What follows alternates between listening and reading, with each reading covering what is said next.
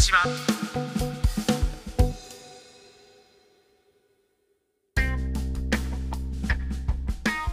アルティメット福島。この番組は福島県の方に直接あなたが思う福島の一番を教えてくださいと問いかけるものです。国際文化アナリストの目崎正明さんが福島を理解する上でたくさんの情報が集まるといいですね。今回は郡山の観光情報を発信するマザッセプラザの主任杉田美奈子さんにお話を伺います。杉田さんよろしくお願いします。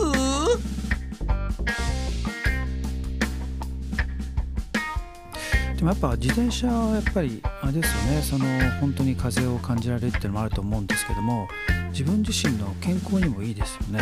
そうですね。自転車はバランス感覚がないと乗れませんし、うん。数年経ってから乗ってみようと思ってあれって思うこともあると思うんです。うん。あと自分のペースでスピードを変えたり漕ぐあの運動の力もこうか足足足の回し方なんかも変えられるのでうんバランスよく乗ってられることを自分で自覚して走れるのはいいなと思いました。そうですよね、まあ、最近だとあの自転車もねあの電動アシストとかあったりはするんですけどもそれは電動アシストはついてるんですか？あ電動アシストはないんです。あないんですか。はい、レンタサイクルだとどうしても自転車の電池の摩耗が激しいので、うん。どのぐらいお客様が走ってるとかも距離がちょっとわからないものですから、うん。ご自身の足で漕いでいただくタイプのものだけ取り揃えてます。なるほどね。まあでもそれはそれでまたねいい運動になりますよね、そうですでねも坂とかはなかったりするんですか。あ坂は結構あるんです。あるんですか。はい、はい。あまり急な坂はやはりあの力が入るので、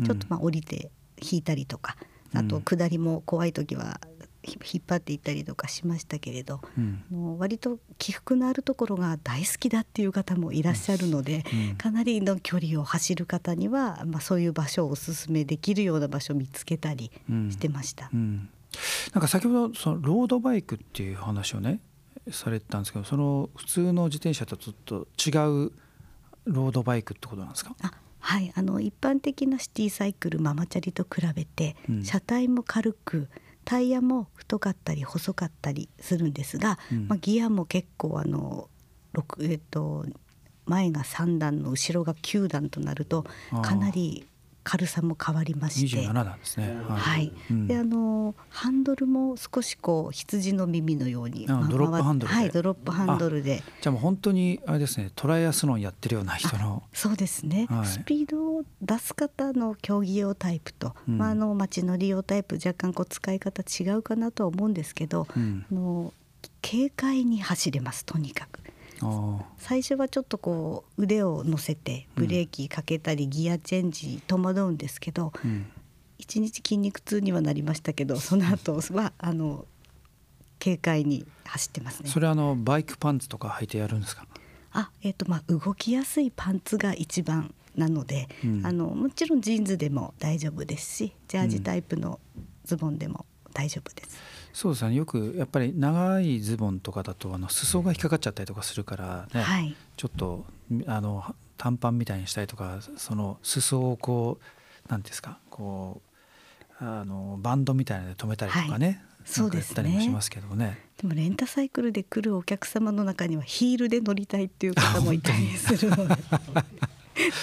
どうするんですか？ヒールで乗れるんですかね？乗れなくはないと思うんですが危険を伴いますね。はい、はいそういう場合どうするんですか？一応お断りっていうのもなかなか難しいので、うん、大丈夫ですか？というふうには聞きますけど。